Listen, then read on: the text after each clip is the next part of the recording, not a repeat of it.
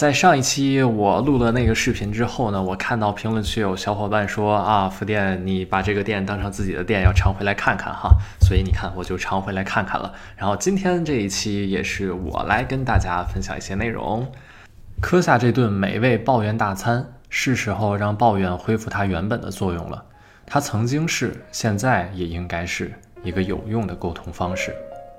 Hello，大家好吗？我是副店长陈玉桥，这里是安慰剂心理小店，一个将心理学变成一种生活方式的地方。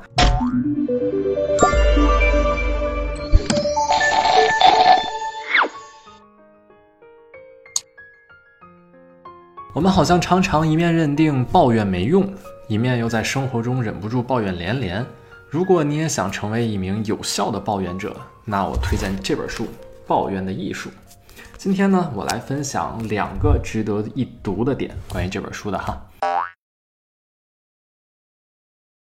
首先，先跟大家分享第一个部分的内容哈。呃，有的人认为受了委屈、遇到烦心的事儿，并不应该喋喋不休的抱怨，而是应该紧闭嘴巴、压抑自我、克制抱怨，说出来只会徒增他人的烦恼。有的人认为呢，抱怨并不能解决实际的问题，还不如安静的想一些办法来解决这个问题。究竟要不要抱怨？作者盖伊温奇博士给了我们明确的答案，就是要，一定要抱怨。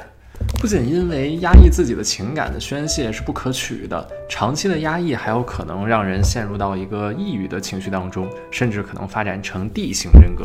D 型人格呢，是指容易心生敌意和愤怒，但同时很难表达这些负面的情绪，这样会极大提高患冠状动脉疾病的风险。所以，压抑抱怨非常不利于我们的身心健康。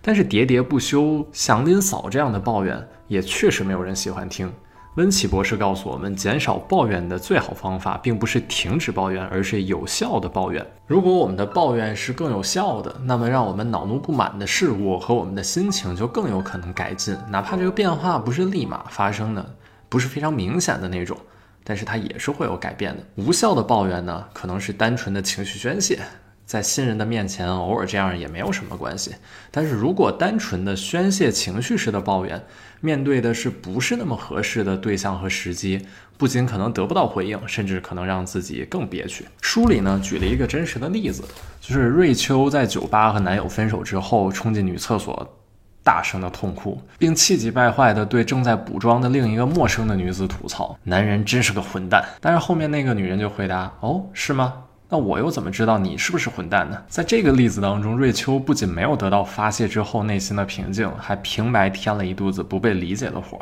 而有效的抱怨不仅能够安全地宣泄情感，甚至可以解决问题、疗愈情绪。我特别喜欢作者在开篇第一章，他写一个自己的一个例子哈，就是一封投诉信的例子。作者在刚租下一间公寓不久后啊，就被公寓的建筑挖掘的声音吵得不能睡觉。在忍无可忍的情况下，即使知道这个不归物业公司管，但是还是决定写一封投诉信给物业。这封投诉信完美的就示范了什么是有效的抱怨。具体的内容呢，先卖个关子，在下一个点上我们会详细的讨论。呃，先说这封信的结果，就是虽然作者根本没有抱什么希望解决问题，但是这封投诉信不仅得到了物业公司的积极回应，还让作者的情绪被看到，啊，甚至得到了啊这个物业公司主动给作者减租的这么一个待遇。那接下来我们就来说说第二个点，也就是怎么才是有效的抱怨。因为抱怨的本质呢，也是一种沟通。就是当内心积压的情绪特别多了之后，我们可能会感觉需要说的东西会比较夸张，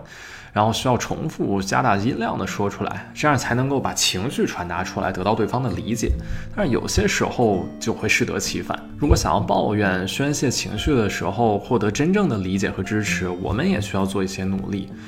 这本书的作者给我们提供了一个叫“抱怨三明治”的这个方法。这个三明治的配方是：中听的话是顶层的面包片儿，中间的那层肉是抱怨本身，最底层的面包就是助消化剂。那我们就先从顶层的这个面包片儿说起哈，就是中听的话。即使是抱怨，我们也要尽量的让话变得中听一些，因为大部分人在听到抱怨的时候，多少都会带一点防备的心理，因为会感觉到自己在受到攻击或者批评。因此，如果希望抱怨或者投诉有效的话，那我们就得尽量缓和的投诉，尽量避免那些听的人有防备的心理。啊，我们来一起看看，在上一个点上说给物业公司写那封投诉信哈。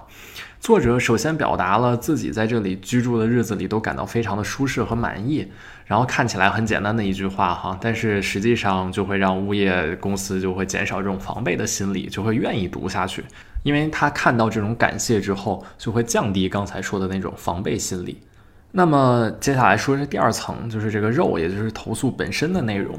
呃，在这封信里面，作者整体的语气也是中肯和理智的，就是使人听起来更像是一个需求、一个请求，而不是投诉或者要求，而是客观的事实陈述。这个也尽力着维持着非敌对的氛围。在不是敌对的氛围的时候，你表达自己的需求，可能是一个比较好的方式。这个三明治最后一块面包是为了助消化。作者用的句式是这样的：如果能够怎么怎么怎么样，我将不胜感激。提出了自己抱怨的诉求，并且解释是因为情况如此糟糕，所以我不得不怎么怎么样来陈述自己的无奈与无助。在这封信呢，更有我知道你们并没有义务采取任何行动这样的表达，来去共情物业公司的这个处境和位置。这些其实都提高了这个听的人伸出援手的动机。嗯，那么除了这三层相对简单的三明治配方以外，哈，作者也告诉我们，可以在抱怨中加一些小的调料，比如说选择合适的抱怨对象和时机，理清自己的抱怨目的。举个例子哈，如果抱怨的目的它只是情感的宣泄，就比如说像上面提到的那个抱怨渣男的女孩子一样，那么更合适的对象并不是在厕所遇到的陌生人，可能向自己的闺蜜抱怨会非常的合适，或者可以组一个下午茶吐槽局，这样的话可能就会得到更多的情感支持。再比如说，抱怨的目的如果是希望让上司更了解自己的困境，从而得到一些工作上的支持。那么可能在抱怨的内容上，就要尽量减少的涉及情绪宣泄，而更侧重客观事实的描述，以及一次只抱怨一件事情，这样听的人可能也会更加能分得清你的目的是什么啊。那另外，相信很多情侣都会有过互相抱怨的经历。那如果从当下抱怨的事情发散开去，就会变成令人窒息的翻旧账，那么这个抱怨就很可能是无效的，甚至会发生强烈的情绪爆发，甚至是争吵。这个让我想到了《三十而已》里的一对情侣哈，钟小琴和陈宇，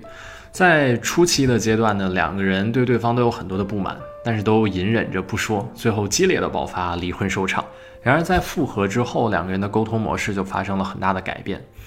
钟小琴的小说版权被买了之后呢，突然就有了一大笔钱嘛，然后花钱开始无计划的大手大脚起来。陈宇看在眼里就也很担忧，但是他的抱怨方式就很像我们今天举的这个三明治的配方。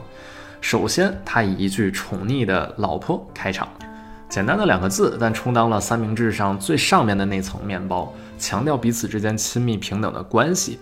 抱怨是出于关心，而不是指责、对立或者居高临下的说教，让对方没有这个心理的防御。然后呢，他用摆事实的方式告诉钟小琴，过去几天花的钱很多，这是三明治里的那层肉。这里很关键的一点是，他一直在说咱们没那么富，而不是你没那么富。这就无形中将自己与对方放在了同一边，而不是对立的两边。这就是用中听的话呈现着那层肉，用计算所买物品的花费和版权费的实际收入，客观的向钟小琴表达着啊，不能这样花钱。啊，最后那片助消化的面包呢，就是用宠溺的语气继续说，哎，你自己好好想想哈，并没有强硬的说啊，你不能这么做，而把这个选择权交给了对方。